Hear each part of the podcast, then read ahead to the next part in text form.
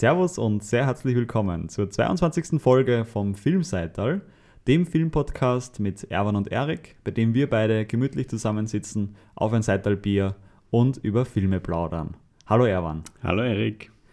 Wir haben wieder etwas Besonderes für euch, einen Reisebericht, mhm. ähm, nämlich von mir aus Venedig. Ich habe die Filmfestspiele besucht dieses Jahr ähm, habe mir natürlich viele Filme angeschaut, einiges erlebt. Und in kurzer Zeit.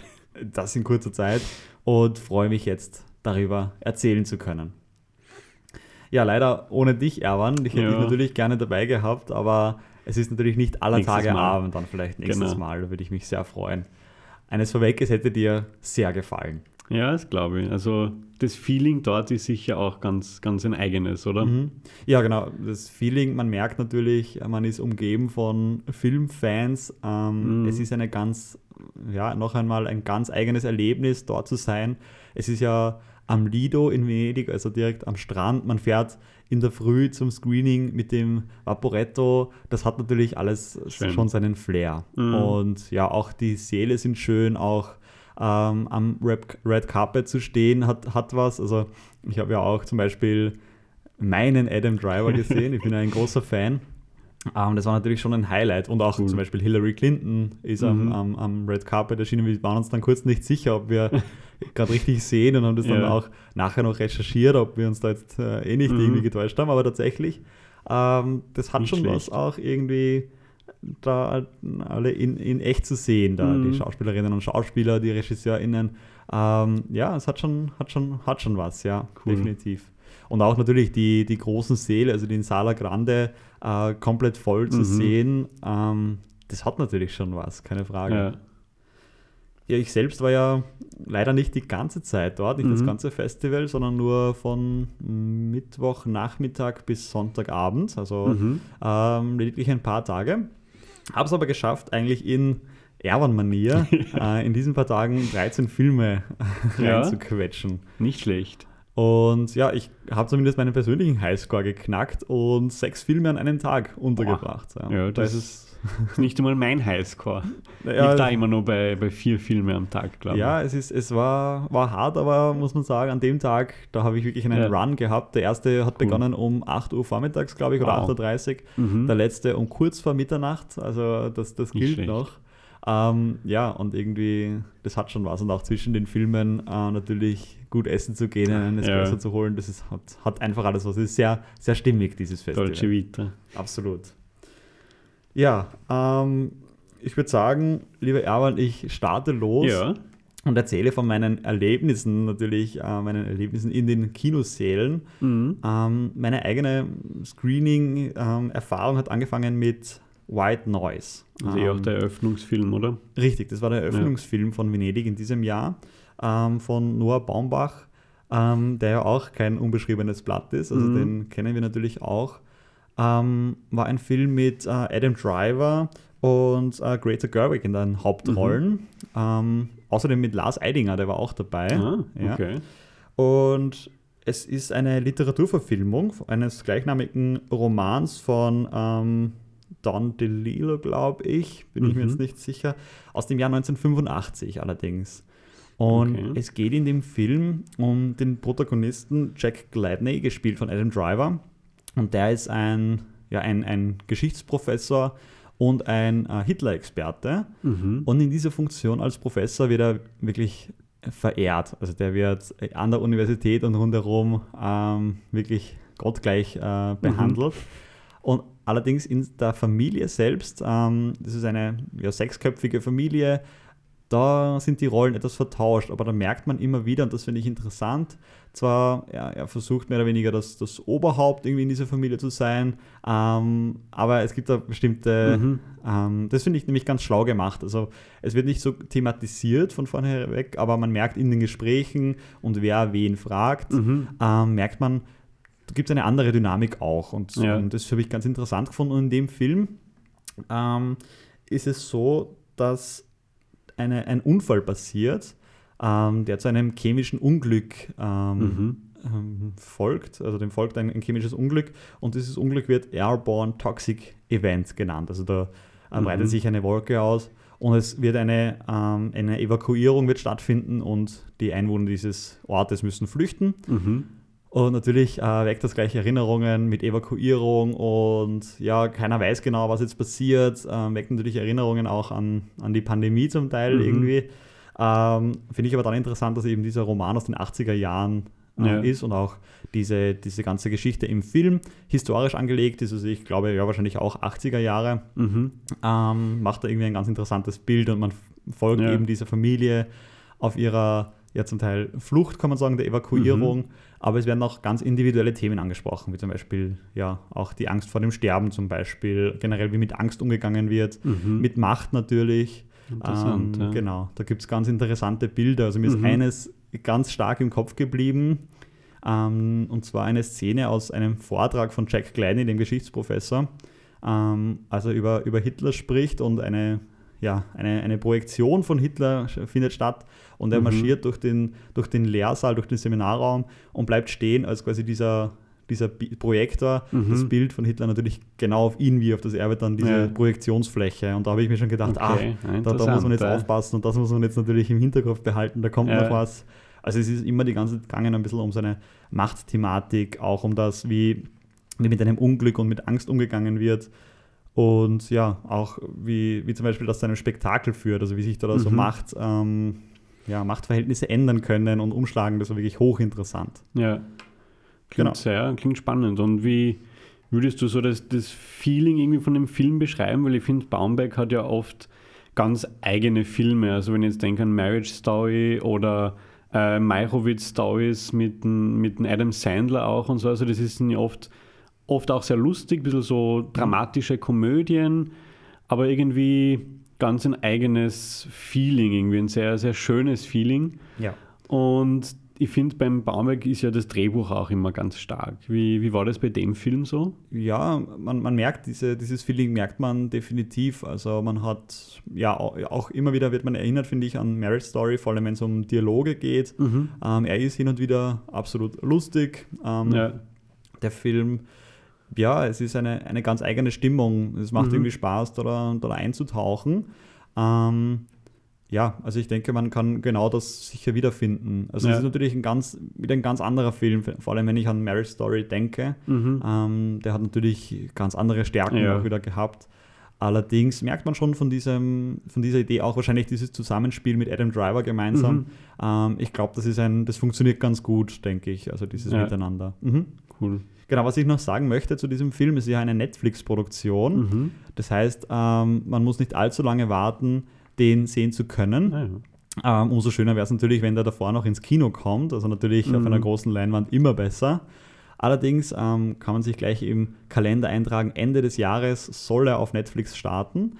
In den USA zumindest, habe ich herausgefunden, gibt es einen Kinostart und zwar Ende November, also einen mhm. Monat davor. Ähm, da kann man natürlich nur hoffen, dass er auch bei uns noch in einigen ja. Kinos anläuft. Ähm, hab grundsätzlich, äh, denke ich, wird das schon passieren, kann ich mir gut vorstellen. Ja, ähm, wie wir es in der Vergangenheit schon ab und zu gehabt haben, dass die Netflix-Produktionen dann nicht allzu lange in den mhm. Kinos sind, dann muss genau. man das natürlich nützen. Und die eine Woche oder genau, zwei maximal. Genau. Das müsste man nützen und sich den im Kino anschauen, wenn es irgendwie geht. Ja. Cool. Ja, ich würde gleich übergehen zum, ja. zum, nächsten Film, nämlich zu einem italienischen Film, mhm. zu Princess von Roberto De Paulis. Ähm, ist der zweite Langfilm von diesem Regisseur, wie mhm. gesagt, ein Italiener. Ähm, für mich hochspannend gewesen. Also es ist eine, eine, ja, ein, ein Spielfilm, der eine Protagonistin namens Princess im Mittelpunkt hat. Die wird dargestellt von Glory Kevin. Ähm, und diese Princess ist eine äh, Sexarbeiterin, die arbeitet in einem Wald in der Nähe von Rom. Und ja, man merkt schnell, ähm, diese, diese Princess ist zum einen illegal eingereist nach, nach Italien und lebt mhm. in permanenter Angst, nicht nur vor der, der Polizei, sondern auch ähm, natürlich vor ihren Klienten auch. Also mhm. sie, man merkt, es ist ein irrsinniges Abhängigkeitsverhältnis, was sie hat, die das auch zum Teil schamlos ausgenutzt wird. Ähm, dennoch äh, ja, verfolgt sie diesen Job ähm, wirklich mit, einer, mit einem Ehrgeiz, würde ich sagen. Mhm. Also es gibt dann auch, man merkt, es gibt eine Gruppe von diesen, diesen Sexarbeiterinnen, die dann auch gemeinsam wohnen und da gibt es direkt einen Konkurrenzkampf, wer denn die, die bessere sei und so weiter. Mhm. Und ja, ähm, in diesem Film tritt dann auch ein Mann auf, der dann mehr oder weniger versucht, ähm, Princess aus dieser Lage rauszuholen. Also ich mache jetzt da die Anführungszeichen mhm. dazu. Ähm, ich habe dann natürlich gleich gedacht, ah ja, jetzt kommt dieser White Savior und mhm. rettet äh, die Princess, die ja ähm, aus, ich glaube, Nigeria ähm, nach Italien gekommen ist. Mhm. Ähm, ja, also das ist ein kleiner Spoiler, also wer jetzt diesen, diesen Film nicht sehen, äh, wer diesen Film noch sehen möchte, mhm. jetzt kurz die Ohren zuhalten. ähm, aber es gelingt diesen White Savior nicht. Und da mhm. war ich heilfroh, Erwan, als es nicht passiert ja. ist. Ähm, deswegen habe ich dann am Schluss dieses Films war ich absolut zufrieden und habe mir gedacht, mhm. ah, das war wirklich ein, ein, wirklich ein gnadenloses Porträt äh, vom Leben einer Sexarbeiterin, mhm. die dem wirklich ausgeliefert ist. Also die ja. kann, die ist wirklich für sich selbst ähm, verantwortlich gewesen, mhm. hat sich auf nichts verlassen können, auf nichts und niemanden. Ähm, man merkt, da war, es war unglaublich intensiv auch. Mhm. Es hat sehr dokumentarisch gewirkt, das Ganze. Also man war sich oft nicht so sicher, ah, wird da jetzt gerade äh, eine, eine wahre Geschichte nacherzählt äh, mhm. äh, oder ist es fiktiv. Ich habe dann auch herausgefunden, die äh, Schauspielerin oder die Darstellerin hat selbst äh, Erfahrungen machen müssen mit, mhm. mit, mit solchen Erlebnissen. Ähm, genau, also der Regisseur selber hat gesagt, er möchte etwas ungefiltert darstellen und ich glaube, das ja. ist gut gelungen. Also man kriegt da schon mit, mhm. relativ bald zu Beginn, da läuft gewaltig was schief. Ähm, und ja, war sehr gelungen, finde ich. Und ja. hat mir sehr gut gefallen. Und auch nicht unbedingt mit Happy End wahrscheinlich. Also. Das, äh, das verrate ich dann tatsächlich nicht und das wäre dann ja. etwas zu viel des Spoilerns. Ähm, ja, aber, aber. Wie gesagt, das ist realistisch. Es, also ist, es, es ist realistisch, ja. Das, das, das, das klingt, also ich finde das interessant, weil das passt in das Bild hinein, wie natürlich mit italienischem Film, mhm. die einfach irgendwie Meister darin sind, Filme realistisch darzustellen, einfach ja. aus dieser Tradition von diesem Neorealismo, dass man einfach eben das wirklich das Leben zeigt, sozusagen in genau. Spielfilmform trotzdem. Aber ja, das ist einfach bei so vielen italienischen Filmen, wenn wir über unsere Freistadt-Folge nachdenken, also Europa oder mhm. auch Piccolo Corpo, wo natürlich ein bisschen was unter Anführungszeichen Fantastisches dabei ist, aber im Prinzip sind es einfach wirklich das harte Leben sozusagen. Ja. Und diese Tradition setzt sich da Eben, fort. Ja. ja. Also man merkt, da wird nicht ausgespart mit, ähm, da wird nichts beschönigt. Ja. Und das hat mir aber sehr gut gefallen, gerade bei diesem, bei diesem Film. Also mhm. ich glaube, da wäre es sehr, sehr leicht gewesen oder hätte er sich zu leicht gemacht, da eher ein Happy End einzufügen. Ja. Und ja, da, da vielleicht eine, eine schöne Geschichte zu erzählen, aber es ist halt mhm. halt keine schöne Geschichte. Also die Realität von, von diesen äh, Frauen, die da, die da arbeiten, ähm, das ist, die Realität ist, ist nicht, nicht, nicht schön, ja. Und ich glaube, das wurde ganz gut transportiert. Und mhm. das aber nicht in einer, in, einem, in einem Film, der einfach nur traurig war und tragisch war, sondern es war wirklich, er hatte auch seine, seine, ja, seine Höhen und Tiefen, er hat eine, ja. eine Narration, der man folgt. Ähm, dennoch war man immer daran erinnert, ui, das passiert wahrscheinlich wirklich gerade mhm. irgendwo. Und das hat mir total gut gefallen. Also das war ja. tatsächlich, ja, hat mir sehr gut gefallen. Und ist, glaube ich, auch sehr gut angekommen. Also mhm. ähm, natürlich nicht, nicht bei allen wahrscheinlich. Also es sind dann doch ein paar gleich aufgesprungen und mhm. gegangen, aber das kann natürlich auch sein zum nächsten Screening. Ja. Ähm, aber ich glaube, es hat auf jeden Fall was hinterlassen. Also ich habe danach, nach dem Screening, ein paar Stimmen gehört und gesagt, boah, das war eigentlich eines meiner Highlights seither. Mhm. Und ja, ich glaube, das spricht für den Film, weil es ja doch Absolut. jetzt nicht die größte Produktion war. Äh, der ja. zweite lange Film vom, vom äh, De Paolis, das, mhm. man, hat mir gut gefallen. Ja, das klingt sehr, sehr stark. Ja, und wenn wir schon bei relativ frischen Regisseuren sind, dann kommt jetzt äh, nochmal ganz was anderes. Nämlich ähm, ein Film, ein kasachischer Film von mhm. Elda Shibanov ähm, namens Mountain Onion, also der englische Titel. Und der ist im Rahmen der ähm, Biennale College Cinema gelaufen. Und das ist eine, ja, eine, quasi eine Schiene des mhm. Festivals, die es sich zur Aufgabe machen, ganz jungen Film, FilmemacherInnen äh, die Chance zu geben, ja, zum einen finanziell zu unterstützen mhm. und auch mit Hilfe von Workshops einfach wirklich praktische Hilfe anzubieten. Und äh, man kann sich da natürlich bewerben als Filmemacherin ähm, muss sich dann durchsetzen gegen natürlich mhm. x beliebigen äh, anderen Produktionen und Spitzenideen. Und ich habe aber das Gefühl gehabt, man kann damit wirklich coolen Ideen und wenn man einfach ja. die Mittel nicht hat äh, oder die Möglichkeiten nicht hat, mhm. kann man wirklich eine absolut gute Idee zu einem tollen Film machen. Ja. Und das ist bei Mountain Onion geglückt. Also ich möchte jetzt nicht allzu sehr auf den Inhalt eingehen. Mhm. Ganz grob gesagt geht es, äh, spielt in Kasachstan. Es geht um eine kleine Familie, um eine vierköpfige Familie, ähm, bei der sich die beiden Eltern äh, vermutlich scheiden lassen. Also man sieht relativ bald einmal dieses äh, Scheidungspapier. Mhm. Und die Kinder, die zwei Kinder, also Tochter und Sohn, äh, machen sich dann auf nach China um äh, Abhilfe zu schaffen in Form von mhm. Golden Viagra, also eine, eine okay. Tablette, die dabei helfen soll, den Vater zu einem echten Mann werden zu lassen. genau. Mhm. Und das ist natürlich eine, eine verrückte Reise. Ähm, ich würde empfehlen, sehr, sehr warm empfehlen, sich den Trailer anzuschauen. Auf YouTube mhm. findet man den. Wir können den sicher verlinken in unserer äh, Beschreibung. Ähm, das lohnt sich, weil man sieht da schon, mit welcher ja, visuellen äh, Wirkung mhm. dieser Film arbeitet. Es ist total schön, also die Landschaften sind sehr schön, es sieht alles wunderbar aus, es ist ein ganz spezieller Humor, also da wurde sehr oft gelacht im, mhm. im Saal. Ähm, auch diese, diese Schiene des Festivals finde ich sehr interessant zu beobachten, weil ja. da wirklich ganz jungen, also es wird erstes oder zweites ähm, Produktionen werden da, glaube ich, gefördert. Mhm. Also man sieht da wirklich, was passiert da, woher kommen die ja. und ja, es war, glaube ich, auch der erste kasachische Beitrag, der in dieser, mhm. in dieser Schiene wirklich so weit gekommen ist. Ähm, deswegen lohnt es sich umso mehr, da mal hinzuschauen. Ja. Ähm, ob der irgendwo zu streamen sein wird, weiß ich leider nicht oder vielleicht sogar ins Kino mhm. kommt. Ich würde es mir sehr wünschen, weil ich würde mir ja. definitiv nochmal ein zweites Mal anschauen. Mhm. Ähm, ja, aber der das, war wirklich. Ja, das finde ich grundsätzlich bei Festivals immer das Spannende. Erstens natürlich mit solchen Schienen so eine Unterstützung und grundsätzlich, dass man da einfach Filme sieht, auch aus Ländern, wo man sonst wahrscheinlich nie was sehen würde Absolut. im regulären Kinobetrieb.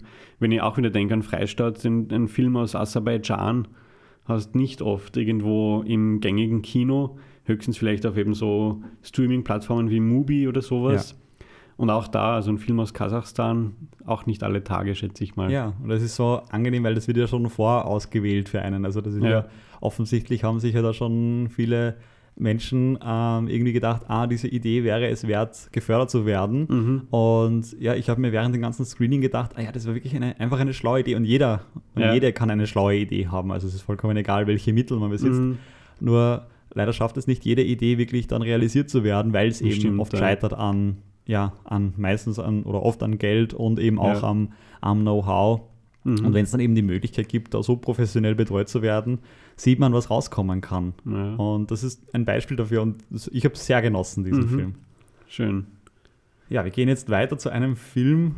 Dein ähm, Highlight. Mein Highlight vom Festival. Und der wird sicher Erwan auch eines deiner Highlights, da bin ich mir ja. ganz sicher. Ähm, der Film Tar von Todd Field. Ähm, hat tatsächlich, also die Hauptdarstellerin Kate Blanchett hat auch den Preis bekommen für die beste Schauspielerin mhm. äh, für diese Rolle. Absolut verdient. Also ohne dass ja. ich jetzt alle Filme gesehen habe, aber die ist grandios. So viel sei äh, davor mhm. gesagt. Ähm, ja, ganz kurz zum, zum Inhalt des Films. Es geht um die Protagonistin Lydia Tarr, eben dargestellt von Kate Blanchett.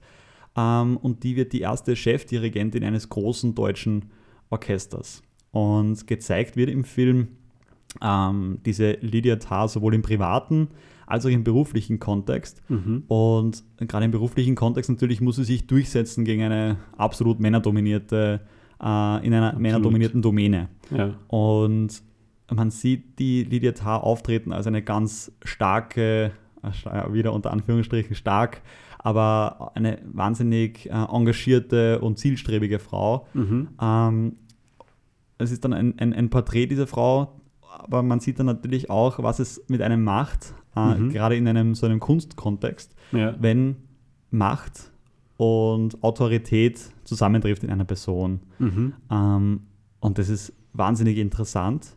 Und der Film hat beinahe, wie lange hat er gedauert? Ich glaube, zweieinhalb Stunden gedauert. Mhm. Und ich habe mir in der Früh, das war, glaube ich, der erste Film dieses Tages, und ich habe mir gedacht, boah, jetzt irgendwie zweieinhalb ja. Stunden einen einen Musikfilm äh, zu geben, ein Musikdrama, sowas glaube ich mhm. beschrieben. Ähm, habe ich, hab ich gleich an dich gedacht natürlich, habe mir gedacht, du ja. willst das sowieso genießen. ähm, aber ich war da so gefesselt von diesem Film mhm. und als ich gemerkt habe, das ist ja gleich aus, aber ich fast ein bisschen, habe ich es fast ein bisschen schade gefunden. Eine halbe Stunde cool. hätte ich wahrscheinlich sogar noch ja, ausgehalten. Ja, schön. Ähm, ja, ein unglaublicher Film meiner Meinung nach. Eine wirklich super interessante Story, total mhm. interessant und gut geschrieben. Äh, der Sound war meiner Meinung nach super wichtig natürlich. Ja. Ähm, ganz viel, toll, schöne Bilder. Viel klassische Musik wahrscheinlich. Ja, genau. Ähm, ja, es war eigentlich ein, ein Erlebnis, ein Kinoerlebnis, finde ich. Mhm. Und ja, Kate Blanchett, ich glaube, da braucht man, wenn man den ja. Film sieht, nicht mehr viel drüber sagen. Ähm, ich habe rausgefunden, Todd Field hat gesagt, dieses ganze Projekt ähm, war quasi nur auf Kate Blanchett hingeschrieben. Also hätte mhm. sie Nein gesagt zu dem Projekt, dann hätte es diesen Film gar nicht gegeben. Wow. Und ja, man kann jetzt davon meinen, was man, was man will, dass man das so, so anlegt auf eine Person, mhm. aber das ist wirklich ein Beispiel, dass es funktionieren kann. Also man hat da wirklich versucht, äh, da eine, eine Geschichte zu erzählen anhand dieser Kate Blanchett, die da wirklich ja. aufgeht in dem. Und ähm, auch äh, Nina Hoss ist zum Beispiel auch mhm. mit dabei. Ah, auch ja. eine super interessante Figur bekommen und eine tolle Leistung. Ähm, ja, ich weiß gar nicht, was ich sagen soll. Es wird so viel mhm. angesprochen in diesem Film. Er ist wunderschön anzusehen, er ist ja spannend, er ist interessant, ähm, er ist schön. Ja. Was noch? Also ich glaube, Erwan, ich würde dich wirklich persönlich packen und hinschleppen. Ja, ja sofort. Kino. Also sobald ähm, der irgendwo im Kino ist, da ja, schaue also, ich mir an. Er, er läuft, ähm, ich glaube, Februar 2023 sollte rauskommen, also im mhm. Frühling. Ähm, ja, den, also den im Kino ja. ansehen, ist, ist wirklich ein Muss. Ähm, genau, was ich noch erwähnen möchte, da hat nämlich die Monika Willi, war für den Schnitt verantwortlich, eine Österreicherin, die auch mhm. schon den österreichischen Filmpreis äh, gewonnen hat mhm. für den Schnitt. Und die hat unter anderem auch schon mit, äh, mit Haneke zusammengearbeitet. Ja. Und allgemein, also das Team war ja wirklich, äh, muss nochmal gesondert erwähnt werden. Also an der Produktion beteiligt waren nämlich 93 MusikerInnen wow. vom, äh, von der Dresdner Philharmonie. Mhm. Ähm, mhm. Genau, die Filmmusik hat äh, Hildur jetzt sage ich sicher falsch, äh, Güna Dottir ah, ja. ja. gemacht. Die war ja schon bei, bei Joker. Genau. Also die kennt man gewonnen. ja schon, hat schon den Oscar gewonnen, richtig.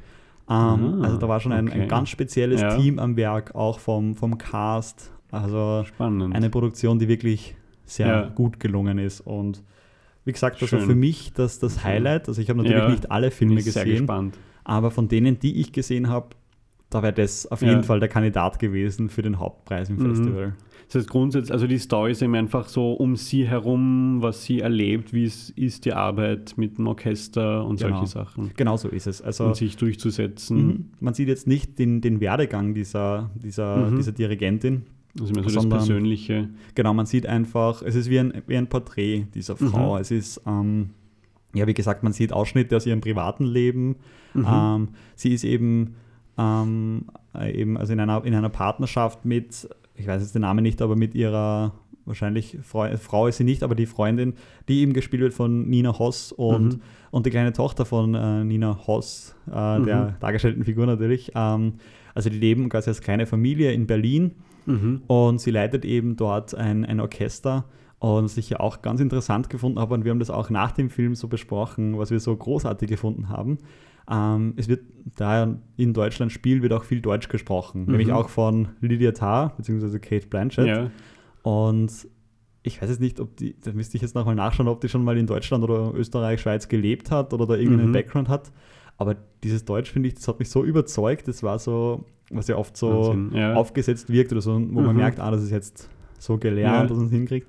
Aber die hat wirklich so ein, ein so das so toll rübergebracht, mhm. also wie wenn man da wirklich eine eine Dokumentation gemacht ja. hätte. Also die hat das hat alles so gepasst. Also das war wirklich so authentisch und es muss ja nicht immer authentisch sein im Film. Also mhm. Also das ist ja überhaupt nicht meine Einstellung, aber irgendwie ja. hat da dieses Gesamtbild wahnsinnig gut gestimmt. Mhm. Ja. Ich, ich freue mich schon sehr auf den Film und worauf ich fast am meisten gespannt bin, weil das ist bei solchen Filmen oft sehr, sehr schwierig, das als Musikerin anzuschauen. Nämlich dann, wenn man sieht, wie sie vielleicht das Orchester dirigiert. Da habe ich schon Serien und Filme gesehen, wo es wahrscheinlich gut gemeint war, aber sowas von falsch gemacht ist oder wenn irgendwer ein Instrument spielt, das mhm. ist oft ganz, ganz schlimm. Und da glaube ich fast gar nicht, dass es irgendwie schlecht sein kann bei so einem Film und mit Kate Blanchett haben sie sich sicher irgendwie auch informiert und selber das irgendwie auch gemacht und nicht einfach so drauf los. Na, das glaube ich auch. Also ich als Nicht-Musiker oder nicht Experte auf dem Gebiet, für mich hat es absolut authentisch gewirkt. Ja. Und ich glaube auch dadurch, dass so viele äh, wirklich Top-MusikerInnen ja. da involviert waren in dem, in dem Projekt, ähm, glaube ich, ja. dass da schon wirklich alles geschrieben und Todd Field muss man ja auch kurz erwähnen, das war ja wirklich die erste Regiearbeit seit äh, 2006, mhm. ja genau, Little Children 2006 rausgekommen. Ja. Dann hat er wirklich 15 Jahre lang eine, natürlich mhm. hat, er, hat er nicht pausiert, aber äh, als eigene Regiearbeit, also wirklich 15 Jahre Pause. Wahnsinn, also ich glaube, dass man dann zurückkommt nach 15 Jahren, dann ja. mit, einem, mit einem lauten Knall wahrscheinlich. Also da so muss es dann schon, schon ja. passen. Ja, ja freue mich sehr drauf. Genau, also das ist wirklich eine, eine sehr warme, sehr, sehr, sehr, sehr dringende Empfehlung von mir, mhm. den im Kino anzusehen. Ja. ja. Genau, wir gehen weiter zu einem Film, der ja auch viel erwartet wurde, Bones and All mhm. äh, von Luca Guadagnino. Ähm, in den Hauptrollen Taylor Russell und Timothy Chalamet. Ähm, ja, ist ebenfalls eine, eine Literaturverfilmung, ähm, basiert auf dem gleichnamigen Roman von Camille DeAngelis. Ähm, ja, es ist eine, es ist wieder eine sehr interessante Story. Ich probiere es ganz mhm. kurz zu machen. Ähm, es geht um die junge Protagonistin Maren und die sucht nach ihrer Mutter, nachdem sie, also die junge Frau, von ihrem Vater alleine zurückgelassen wurde. Ähm, der Grund dafür, dass sie zurückgelassen wurde, ist, dass sie, ähm, je älter sie wurde, ähm, auch der Appetit zugenommen hat, mhm. und zwar auf Menschenfleisch. Ähm, genau, also das klingt einmal kurz mhm. ein bisschen, hm, aha. Aber sie sucht eben dann nach ihrer Mutter ähm, und trifft auf dieser Reise den zweiten, die zweite Hauptfigur, ähm, gespielt von Timothy Chalamet, namens Lee. Mhm. Und die beiden beginnen quasi die Reise gemeinsam anzutreten. Und daraus entwickelt sich eigentlich dann eine Art Road-Movie, kann man mhm. sagen, aber mit, ähm, ja, mit Horror-Elementen, mit auch romantischen Elementen. Also es entwickelt sich auch unter anderem irgendwo eine, eine Love-Story. Mhm. Und du kennst mich, ich bin ja oft, oft, oft bin ich nicht der größte Fan, wenn immer irgendwo eine Love Story dabei sein muss. Mhm. Aber ich habe das so genossen, Erwan, in, diesem, in diesem ja. Film. Also wirklich total, hat gut reingepasst, hat wirklich auch dieser, diesem Film absolut gut getan. Also mhm. es hat mhm. so gut funktioniert. Ähm, ja, ich habe das Gefühl gehabt, da wurde den beiden HauptdarstellerInnen irgendwie so die Bühne gegeben, zu zeigen, was ja. sie können. Und die haben das ganz gut ausgefüllt. Also es war wirklich mhm. eine, ein total interessanter Stoff, der da verfilmt wurde. Äh, total gut gemacht. Also auch, ja. Ähm, ja, das war eine richtige, wie soll ich sagen, man, man bleibt da dran. Also irgendwie ist das mhm. super interessant. Ich habe ein bisschen das Gefühl gehabt, das Ende hätte schon ein bisschen früher kommen können. Ja. Ähm, rein von der, von der Narration her. Da war es mhm. für mich irgendwie schon auserzählt und dann hat es doch nochmal eine, einen kleinen Schwung aufgenommen. Äh, den hätte es für mich nicht mehr gebraucht. Aber dennoch finde ich, das war ein sehr rundes Kino Kinoerlebnis mhm. mit einer wahnsinnig tollen Story und gerade so ein bisschen diese, ja, diese Horrorelemente, ja, die waren für mich doch schon sehr deutlich zu spüren. Also, mhm. also da hat man gemerkt, das war jetzt nicht so mit reingenommen, dass es irgendwie da ist, sondern auch ja gerade auf der Soundebene irgendwie schon mhm. äh, wirklich mit drinnen. Ja. ja. Ja, klingt nach einer spannenden Mischung irgendwie, dass man das so, so verbindet eben. Ja, und, davon bin ich ja, Entschuldigung. Und auch nur mit den zwei SchauspielerInnen, oder? Oder also so vom Ensemble her ist wahrscheinlich viel der, der Road-Movie dann mit den zwei. Ja, es gibt schon auch andere. Ich habe jetzt nicht äh, rausgeschrieben, jetzt noch äh, dabei ist, du weißt, ich mhm. bin mit den Namen nicht der allerbeste. Aber es gibt schon auch andere äh, Figuren, auf die sie immer wieder treffen. Mhm. Ähm, ich möchte jetzt nicht zu viel erzählen, ähm, aber es, es gibt schon auch noch andere Figuren, okay, aber natürlich ja. zentriert es sich dann doch auf, auf die, die beiden und auf die Beziehung mhm. zueinander. Und ja, es geht dann halt auch viel um natürlich Identität, ähm, irgendwie, ja. wer ist man, wie wird man auch um, um Heimat, um in Wirklichkeit wollen oder will sich Marin ja eigentlich nur äh, selbst akzeptieren können oder akzeptiert werden mhm. und einfach setteln. Also das ist ja was, was, was man ja, ja. durchaus verstehen kann. Ähm, genau, und das wird eben begleitet von, von anderen Genres eigentlich. Und das ist ja was, was mhm. ich, wenn es gut passt, ja. sehr gerne mag. Also genau, wenn, es muss gut gemacht genau, sein. Irgendwie. Wenn, wenn Genres vermischt werden, ich glaube, das muss man sich irgendwie trauen, weil ähm, ich habe es letztens in einem Interview gehört, da, auf dieses Interview komme ich später noch zu sprechen, aber dass man da, dass, dass, es oft schief gehen kann, da muss man immer ein bisschen aufpassen, wenn man Genres vermischt, weil mhm. auch wenn man so Arthouse und ja, reguläres ähm, kommerzielles Kino vermischt. Ähm, dass man dann irgendwie zu Arthouse ist fürs ja. äh, Kommerzkino, sage ich mal, Stimmt, ja. und vielleicht zu wenig Arthouse für die äh, richtigen Festivals. Und ja. ich glaube, da, da, da, muss das schon wirklich mhm. ganz schlau gemacht sein. Und dann, wenn es funktioniert, Stimmt, dann profitiert der Film absolut davon, glaube ich. Ja. Ja. Gut, äh, soviel dazu. Ich glaube, ähm, wir gehen gleich zum nächsten durch. Mhm. Ich habe noch ein paar Filme äh, mitgebracht. Der nächste ist Athena ähm, von Roman Gavras. Mhm. Du darfst mich korrigieren, aber du schaust zufrieden aus. Ähm, das ist ein Film, ein französischer Film, ebenfalls eine Netflix-Produktion. Mhm. Ähm, dabei geht es um ein, ja wann, Stichwort?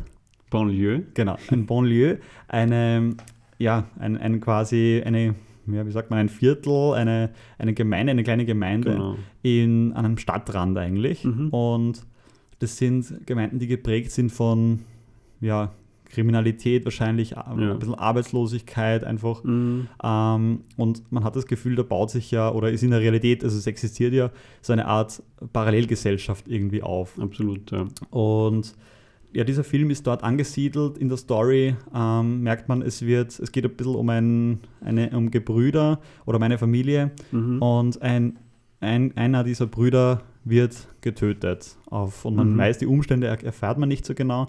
Aber dieser Tod dieses jungen Mannes führt dazu, dass in diesem Bonlieu mehr oder weniger bürgerkriegsähnliche Zustände eintreten. Mhm. Also man merkt einzelne Gruppierungen und da gibt es den, äh, die Figur Karim, die ähm, möchten Rache üben, also die sehen da natürlich ähm, ein Systemversagen und mhm. möchten sich dafür rächen. Und äh, der ganz große Bruder, allerdings der versucht zunächst noch, da irgendwie äh, Ruhe reinzubringen, aber man merkt, das Ganze mhm. nimmt überhand und eskaliert total. Und ich glaube, Eskalation ist ein absolut gutes Stichwort für diesen Film. Ja. Also er ist wahnsinnig intensiv, ähm, er ist irre laut. Also es, Man fragen, ja. es sind wenige Sound Schnitte. Sicher. Sound ist Wahnsinn. Es sind ganz wenige Schnitte. Eine Kamera, die quasi sehr persönlich ist, also die, die wackelt, die, mhm. die läuft mit, ähm, man verliert die Orientierung, es knallt überall, also es ist unglaublich, mhm. das Erlebnis. Ähm, ja, also nach dem, nach dem Film im Kino, da war ich erledigt, ja. also da war ich fertig. Und Verständlich. es ist ein wahnsinnig, ja, ein sehr spannender Film, ein sehr auch sicher herausfordernder Film, dass man dann dabei bleibt. Mhm. Ähm, mir war es vielleicht ein bisschen zu viel dann schon irgendwie ja, über die Dauer. Intensiv, ja. Es ist einfach ein wahnsinnig intensives Erlebnis. Ähm, sehr interessant, der Regisseur Romain Gavras war schon beteiligt oder nicht unwesentlich beteiligt am Film äh, Les Miserables, mhm. ja, also die Wütenden von Large Lee. Ähm, ich weiß nicht, ob wir den sogar schon mal besprochen haben. Bin nicht sicher, kann sein, muss aber nicht, ansonsten mhm. gerne googeln. Ähm, hat mich auch an den Film sehr erinnert. Also ja, es hat klingt ein ähnliches Thema. Ähm, sehr, sehr ähnlich. Genau. Und Large Lee, also der Regisseur von Die Wütenden auf Deutsch, mhm. war ebenfalls Co-Writer hier bei Athena. Also ah, man merkt, ja. das ist sehr eng verwoben. Dieses Thema ist offensichtlich ähm, auch für den Regisseur ein, ein sehr, sehr wichtiges. Mhm. Und wie das umgesetzt wurde, ist ja, sehr interessant auf jeden Fall. Ja. Ähm, ein großes Thema ist natürlich Sound, keine Frage, und mhm. auch die Musik. Mhm, ähm, ja.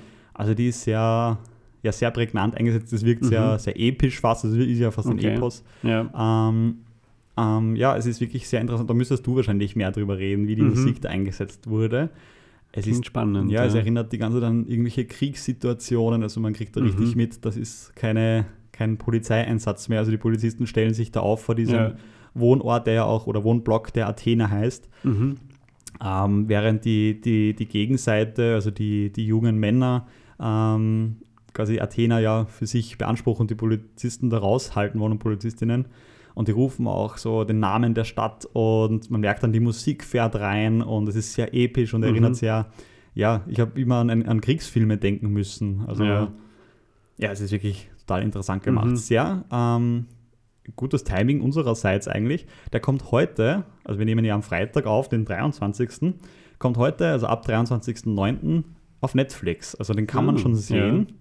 Ja. Ähm, ja, den finde ich wirklich tatsächlich sehr schade, dass man den nicht im Kino sehen kann, mhm. weil der hat schon sehr gelebt vom Sound ja, und von der großen Leinwand und vom, ja, wirklich von Explosionen über äh, mhm. Verfolgungsjagden, über Rauch, Nebel, also alles war da drinnen und das kriegt man natürlich auf der Leinwand anders mit. Ja.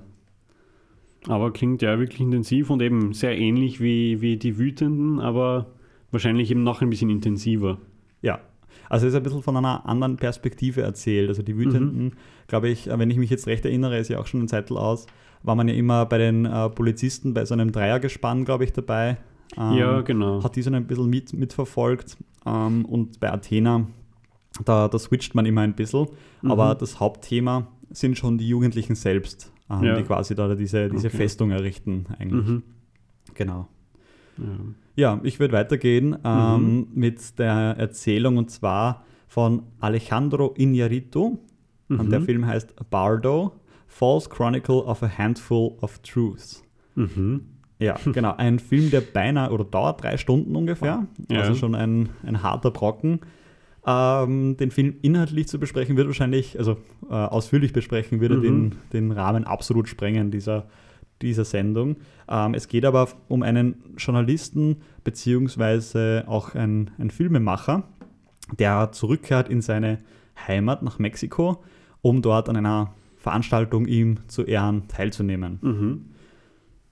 Ja, ähm, ich glaube, das ist alles, was ich vom Inhalt erzähle. Es geht dann im Film ganz, ganz viel um wieder um Identität, um Heimat, um ja, wie man sich da identifizieren kann. Es geht um die Familie dieses Journalisten. Mhm. Ähm, ganz interessant habe ich gefunden, die Wiener Zeitung hat geschrieben, in dieser Figur steckt viel Iñárritu. Mhm. Also offensichtlich hat er sich selbst da auch ein bisschen reingeschrieben. Ähm, die Kritiken zu diesem Film waren durchaus gemischt. Mhm. Ähm, es hat so diese, die, die Stimme gegeben, dass die Cinematografie ähm, ganz toll war und die wird gelobt und da mhm. kann ich absolut beipflichten. Dann kritisch wurde betrachtet ein wenig, dass quasi äh, das Skript eher ein bisschen mangelhaft ist. Mhm. Da gehe ich vielleicht ein bisschen zum, also ich kann es nachvollziehen, sagen wir mal so, ähm, aber würde ich jetzt nicht ganz ähm, dabei sein. Und die Länge wird auch kritisiert. Also der dauert mhm. immerhin drei Stunden. Ähm, ja, für mich ja. ist das schon sehr, sehr lang und ich verstehe auch das, warum das kritisiert wird. Mhm. Ähm, es ist ein Film, der sehr komplex ist. Also da kennt man sich ganz lang nicht wirklich aus, ähm, was jetzt wirklich passiert und äh, was auf welcher Ebene gerade geschieht. Mhm. Ähm, ja. Abschließend, mir hat er gut gefallen. Ja. Er ist wahnsinnig komplex. Wir haben leider fünf Minuten früher gehen müssen, weil wir zu einer Premiere mhm. äh, mussten. Ja. Aber ja, und ich muss sagen, ich habe beim, beim ähm, einer von, von uns, der da dabei war, der hat noch äh, beim Vorhang noch ein bisschen geschaut, dass er noch die letzten mhm. Sekunden noch mitkriegt, aber wir haben wirklich gehen müssen und ich wollte dann nicht wirklich gehen. Also es hat mich dann doch mhm. absolut gepackt. Also auch, auch die Erzählung hat mich dann gepackt und ich glaube, das ist ein bisschen Geschmackssache, so richtig. Also ja, den, ja es, mhm. überhaupt bei diesem Regisseur, glaube ich, das sind ja auch immer so ganz eigenes Feeling, sage ich wieder. Ja. Äh, wenn ich denke an Birdman von ihm, ist ja, ja auch, und genau. wie du gesagt hast, die Kamera wird da gelobt. Ich denke, das ist bei seinen Filmen auch immer was ganz Besonderes, weil der hat ja auch äh, The Revenant mhm. gemacht mit genau. DiCaprio, genau. wo er den ersten Oscar gewonnen hat. Und da ist auch wieder, also auch vom Genre wieder ganz was anderes, so ein, mit diesem Western-Genre äh, und auch da die Kamera wieder ganz was, was Besonderes. Also kann ich mir vorstellen, dass Iñárritu da einfach ganz, ganz einen eigenen Style hat sozusagen mhm. und der wahrscheinlich auch gewöhnungsbedürftig ist, aber einfach seine Art, Filme zu machen, auch wie er es erzählt wahrscheinlich, mhm. ist ja auch bei Birdman mal ganz was anderes gewesen. Und aber sicher eigentlich ein ganz wichtiger Regisseur jetzt gerade unserer Zeit aus Absolut. Mexiko, dass man da auch aus, aus Südamerika, Zentralamerika da eigentlich, eigentlich Regisseure, mhm. Regisseurinnen mhm. hat. Ja, stimmt. Also ich habe es hochspannend gefunden und mir hat auch der Film eigentlich gut gefallen. Mhm. Ähm, das ist auch ein bisschen mein Fazit. Also ich verstehe die Kritik am Film. Ich selber habe ihn allerdings absolut trotzdem genossen ja. und er war so wunderbar absurd, gerade, also das zieht sich durch, diese Absurdität und mhm. ich bin ja ein Fan vom, vom Absurden oft ja. und da ist vor allem eine der ersten Sequenzen anzusprechen, also da sitzt der, mhm. der Protagonist in der U-Bahn und hat zwei wie heißen die Tiere? Axolotl heißen die, glaube ich, in, mhm. in, einem, in einem durchsichtigen Sackerl. Okay. Und dieses Sackerl reißt auf und überschwemmt die ganze U-Bahn, äh, bis er knöcheltief im Wasser steht. Mhm. Und es sind einfach solche absurden okay. Sequenzen, ja. die man überhaupt nicht zuordnen kann. Und Stück für Stück setzt sich das zusammen, aber man muss halt drei Stunden dabei bleiben, mhm. wirklich dabei bleiben, ja. um, um, dieses Puzzle irgendwie zu, zusammensetzen zu können. Und da verstehe ich, dass es absolut viele raushaut. Ja. Aber ich habe es doch sehr genossen. Ja, spannend. Ja, ähm, der Film kommt offensichtlich noch ins Kino, was ich gesehen habe, Mhm. nämlich schon ähm, Mitte, Ende November. Ah. Und Mitte Dezember soll er dann wieder auf Netflix, also wieder eine Netflix-Produktion, Mhm. auf Netflix zu sehen sein. Da sowieso ins Kino gehen, weil, wie du schon gesagt hast, ist einfach äh, cinematografisch äh, total schön gemacht. Mhm. Und da wäre es schade, den nur am, Ja. am Laptop zu sehen. Ähm, genau, also auch da wieder das Fenster nützen und ins Kino Ja. laufen. Und du kannst dir Ähm, die letzten fünf Minuten anschauen. Die werde ich mir definitiv anschauen. Also ich werde auf jeden Fall nochmal gehen und wird mich das wirklich, da wird es mich besonders interessieren, was unsere Hörerinnen und Hörer davon Mhm. halten. Also da bin ich sicher, dass da auch einige da dabei sein werden. Ja. Ähm, aber ich verstehe es, dass da ein bisschen die Gemüter sich unterscheiden. Mhm. ja, spannend. Ja, damit würde ich jetzt tatsächlich zum letzten Film Mhm. gehen, den ich ähm, mitgebracht habe. Also Auch ich habe ein bisschen mehr gesehen. Groß erwarteter Film. Genau, auch von mir sehr groß erwartet. Also der hat sehr hohe Ansprüche Mhm. von mir ähm, bekommen. The Whale von Darren Aronofsky. Mhm. Ähm, ja, das Comeback von Brandon Fraser, ja, der ja da wirklich sehr gefeiert wurde bei der Premiere in ja Venedig. habe ich gesehen. genau, also mit äh, minutenlangen Standing Ovations ähm, wurde der empfangen. Mhm. Und ja, ein sehr spannender Film. Neben Brandon Fraser übrigens auch dabei Sadie Sink, die ja bekannt ist aus Stranger Things, Genau, von der Figur ja. von Max. Ähm, genau, also das, das, der Cast ist schon mal absolut überzeugend, Mhm. meiner Meinung nach. Äh, ganz kurz zum Inhalt. Der ganze Inhalt basiert auf einem Theaterstück, was ich auch sehr interessant finde, nämlich von Samuel D. Hunter.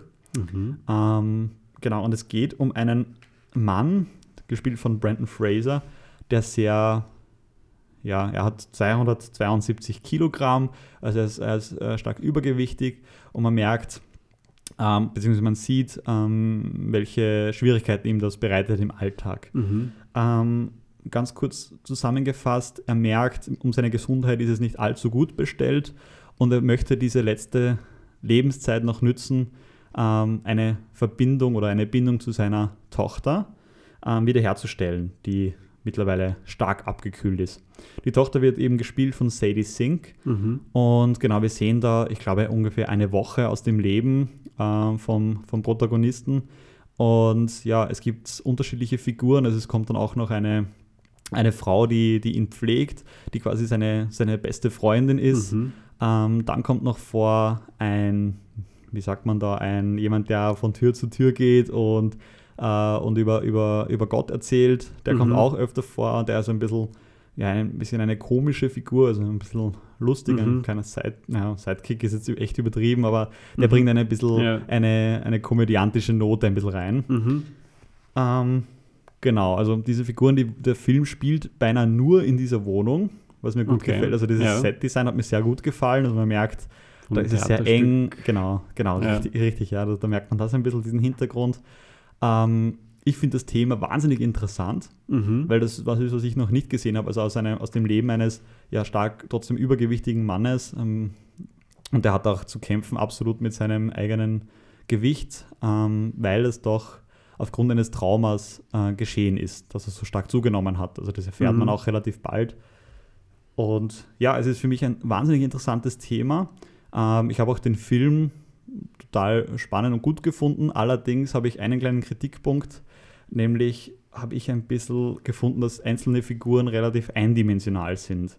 Also Mhm. ich, ich weiß, diesen Film, den, ist, den kann man jetzt noch nicht sehen. Also würde mich Ja. dann interessieren, wenn er dann raus ist, ähm, was dann auch unsere Hörerinnen und Hörer und vor allem du, Erwan, Mhm. dazu sagst. Aber ich finde, da hat jede Figur irgendwie einen ganz klaren Auftrag und keine Figur überrascht so richtig. Ja. Und das habe ich ehrlich gesagt ein bisschen schade gefunden, Mhm. weil ähm, gerade von auch A24-Produktionen ist man ja ein bisschen gewöhnt, dass man sich da was traut und Mhm. irgendwie was versuchen kann. Und ich habe das Gefühl gehabt, da wurde ich kein einziges Mal überrascht. Also Mhm. jede Figur war, hat genauso gehandelt, wie man es sich erwartet. Okay. Und es war für mich eine wahnsinnig, ja, ein cooles Setting, eine wahnsinnig tolle Story eigentlich. Ähm, aber er hat mich wenig überrascht. Okay. Würdest du sagen, dass der Film auch irgendwie unter Anführungszeichen harmlos war? Also jetzt nicht, Mhm. Weil ich denke, Aronofsky ist ja bekannt für seine Filme, die so unglaublich schräg sind und eigentlich richtig heftig. Also sein erster Film Pi, dann 2000 hat er Requiem for a Dream gemacht.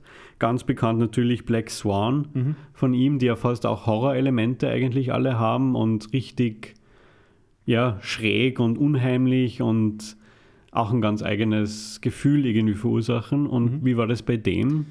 Ja, also es kann sein, dass es daran liegt, dass es der fünfte von sechs Filmen an diesem einen Tag mhm. war.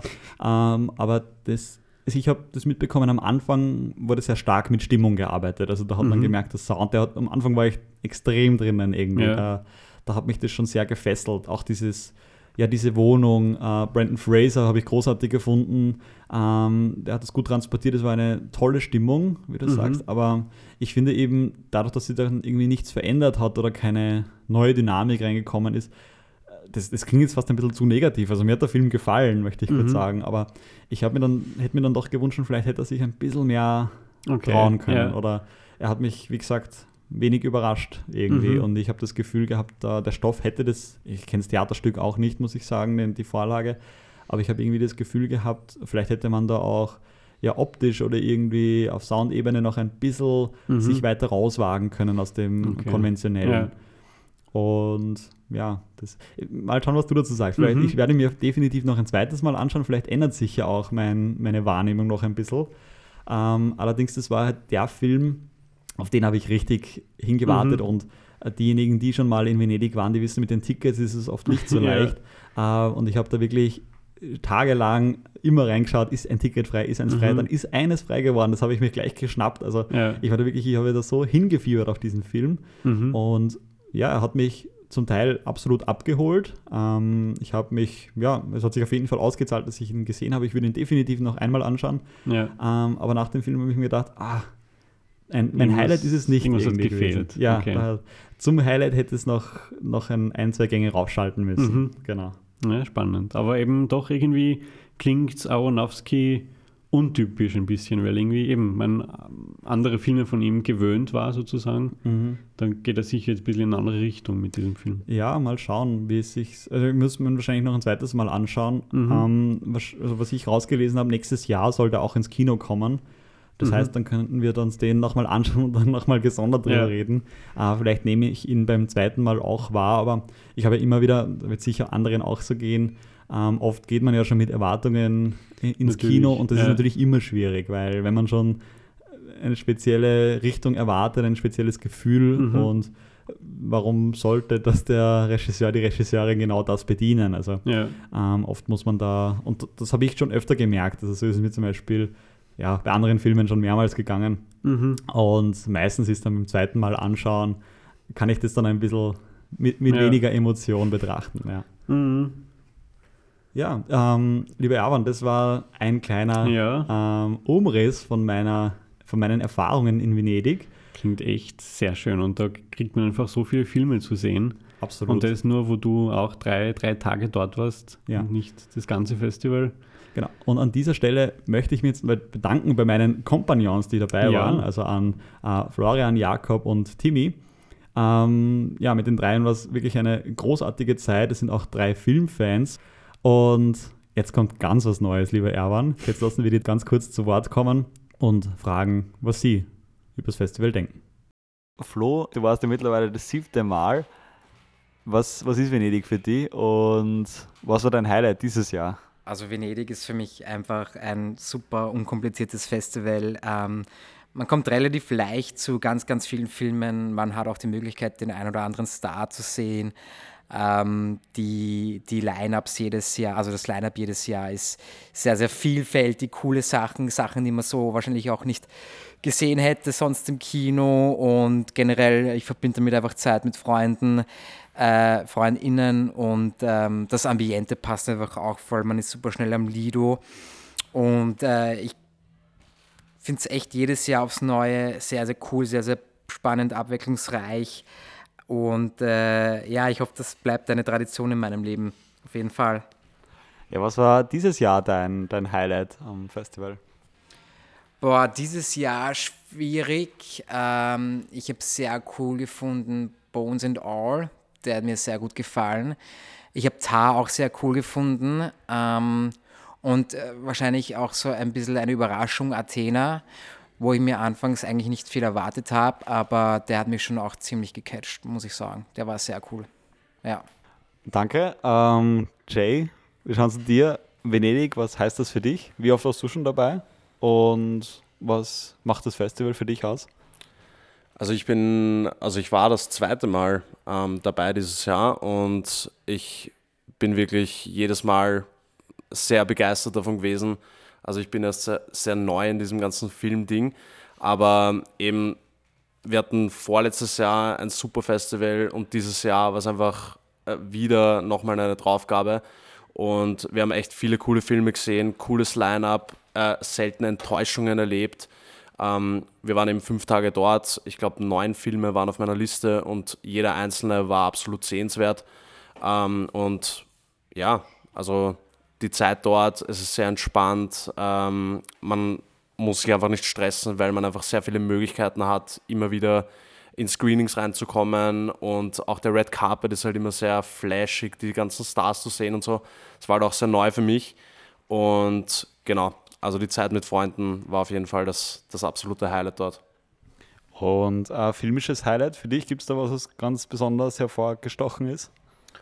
Also mir sind zwei Filme sehr stark hängen geblieben. Einerseits Tar ähm, war filmisch für mich sehr beeindruckend. Andererseits, weil es einfach meinem Genre und meinem Geschmack sehr entspricht, war einfach Athena, den es jetzt eben auch auf Netflix gibt. Und der war einfach von der Stimmung, von der Atmosphäre, vom, von der Aufmachung, von den Bildern einfach wahnsinnig, wahnsinnig geil. Und dabei war ich echt froh, dass ich den ähm, vorab schon sehen habe können. Ja.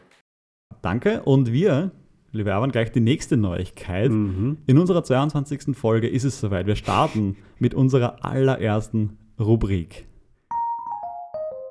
Filmseital aktuell. Aktuell.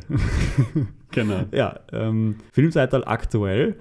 Wir haben sich gedacht, eine neue Rubrik in der wir beide ganz kurz ansprechen, was jetzt gerade im Kino läuft. Wir reden ja in unserem Podcast immer gerne über RegisseurInnen, über SchauspielerInnen, über Festivals. Meistens kommen unsere Folgen dann raus, wenn das Ganze schon in der Vergangenheit liegt mhm. und dann ist man gezwungen zu streamen. Und ja. da sind wir beide nicht die größten Freunde davon. Deswegen rufen wir jetzt diese Rubrik ins Leben und ja, sprechen ganz kurz genau. Filme an, die wir jetzt aktuell im Kino sehen, die noch laufen im besten Fall. Mhm. Und ja, geben dann aus, ob man empfehlt, ob man ins Kino gehen soll oder lieber ja. nicht, ob man sich sparen soll.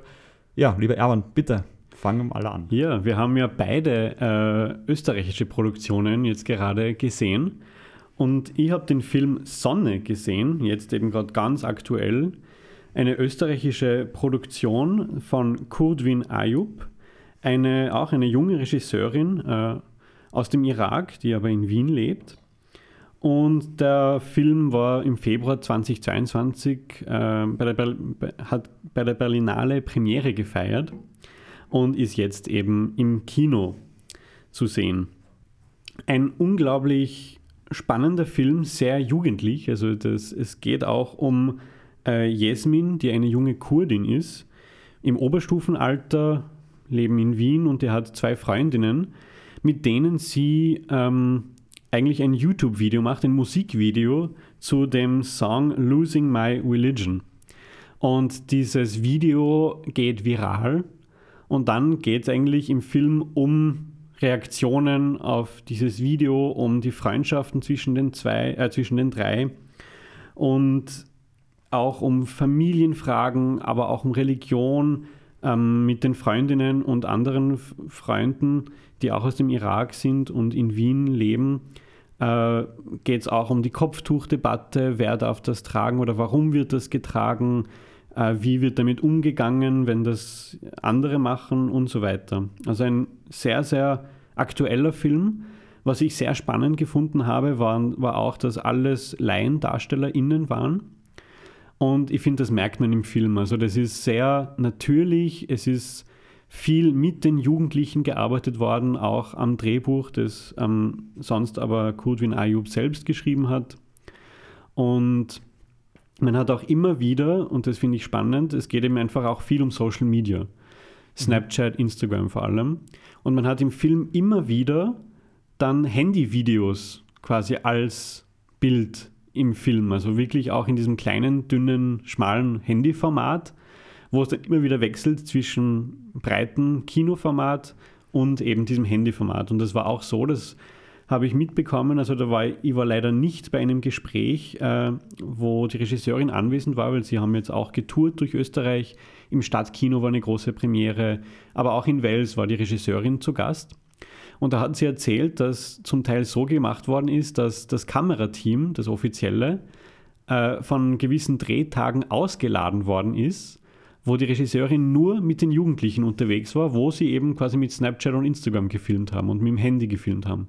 Und da ist ganz bewusst eben das Kamerateam nicht dabei gewesen, wo die Jugendlichen aber immer wieder gesagt haben, ah, aber sollen wir da jetzt diese Kameraeinstellung machen oder so? Und äh, Kudwin Ayub hat dann immer selber gesagt, na, filmt einfach und macht Snapchat-Videos, mhm. solche Sachen. Und das ist einfach sehr authentisch und das merkt man auch. Also der ganze Film ist, ja, hat sehr spannende Themen und ich, ich würde den als sehr jugendlich beschreiben und sehr aktuell und finde wirklich, wirklich ein ganz, ganz wichtiger Film. Mhm. Ja, ist eh gerade in aller Munde. Genau. Ähm, ja. ja. ich darf gleich weitermachen. Ich habe mir den Film Rubicon angeschaut, mhm. von der Regisseurin Leni Lauritsch. Ein österreichischer Science-Fiction-Film. Ja, wirklich, ein österreichischer Science-Fiction-Film. Ganz was anderes. Und ja, es geht, ähm, es spielt im Jahr 2056. Mhm. Die Erde ist mittlerweile zu einem eher ungemütlichen Ort geworden. Er wird nicht mehr verwaltet in Nationen und Staaten, sondern von großen Konzernen. Ähm, Rubicon ist der Name einer Raumstation, auf dem die Handlung spielt. Ähm, als Zuseherin ähm, folgt man quasi einer Soldatin gespielt von Julia Franz Richter. Ganz mhm. großartig. Ähm, ja, und die leben dann auf dieser, auf dieser Raumstation. Ich möchte so wenig wie möglich verraten, mhm. weil das einfach eine, eine so schlaue Story ist, finde ich. Und genau, also den muss man sich selbst ansehen und wir haben es vorher schon besprochen. Ähm, es ist ein Science-Fiction-Film und meinem Gefühl nach hat er alles, was ein Science-Fiction-Film braucht. Mhm. Aber er macht äh, aus diesem Genre nicht so ein, wie sagt man, ein so ein äh, er, er, haut nicht dieses Genre hin, macht alles, was es machen soll und fertig, mhm. sondern er setzt alles ein, was es braucht. Es hat wunderschöne, wirklich wunderschöne Außenaufnahmen, also aus, mhm. dem, aus dem All. Ähm, diese Raumstation wurde ja auch aufgebaut als Set, nämlich mhm. in einer alten Panzerfabrik in Simmering. Okay. Ähm, wow. Hochinteressant. Dazu kann ich das, das, das, den, das Interview im Ray Filmmagazin empfehlen mhm. und vor allem auch den FM4 Film Podcast wo ähm, Leni Lauritsch und Julia Franz ja. Richter auch zu Gast waren. Ähm, ja, eine sehr, äh, sehr wirklich Empfehlung. Hört euch das gerne an. Ähm, es ist ein Film, eigentlich ein, ja, sicher ein Genrefilm, der aber genau das macht, was wir vorher besprochen mhm. haben. Also der mischt Genres durch, der ist jetzt kein ganz klassischer Genrefilm und fertig, sondern der hat so viel mehr drinnen und das ist so gut gelungen. Und ja, ja ein sehr kluger, spannender und auch schöner Film. Ähm, ja, Set-Design ist ein Wahnsinn, dass man merkt, da mhm. haben wahnsinnig tolle Leute zusammengearbeitet. Ja. Äh, Leni Lauritsch hat auch in einem Interview erwähnt, dass jeder 300 Prozent gegeben hat und halt mhm. viel mehr gemacht hat, als sie eigentlich äh, finanzieren hätten können. Und nur deswegen hat so ein Film überhaupt produziert werden können. Ja. Und ja, sie selbst, also Leni Lauritsch, ist eine absolute Expertin, was auch Science Fiction betrifft, weil sie mhm. einfach selber Literatur kennt, Filme kennt und das alles transportiert sie in diesem Film und mhm. viel mehr. Also von mir aus eine ganz große Empfehlung. Uh, unbedingt anschauen, läuft jetzt noch im Kino. Ja. Und das war's mit unserer Rubrik Filmseitel aktuell. aktuell. Gut, ähm, damit sind wir am Ende unserer 22. Folge. Mhm. Wie immer sind wir erreichbar auf Instagram unter Filmseitel und gerne auch per Mail unter filmseitel.gmail.com. Schreibt genau. uns gerne, was ihr selber von den Filmen haltet, die wir heute besprochen haben. Gebt uns gerne Vorschläge, Feedback, Kritik und so weiter und so fort. Dann möchten wir uns noch bedanken bei der Pädagogischen Hochschule Oberösterreich, dass wir das wunderbare Studio benutzen dürfen und allen genau. voran bei Christian Kogler, der uns in technischen Fragen immer sehr nett betreut. Möchtest du noch ein abschließendes Wort sagen, Erwan? Ja, wir sind jetzt dann, wenn die Folge jetzt rauskommt, am Montag werdet ihr diese Folge hören und es läuft gerade das Slash Festival in Wien. Werden wir auch zu finden sein.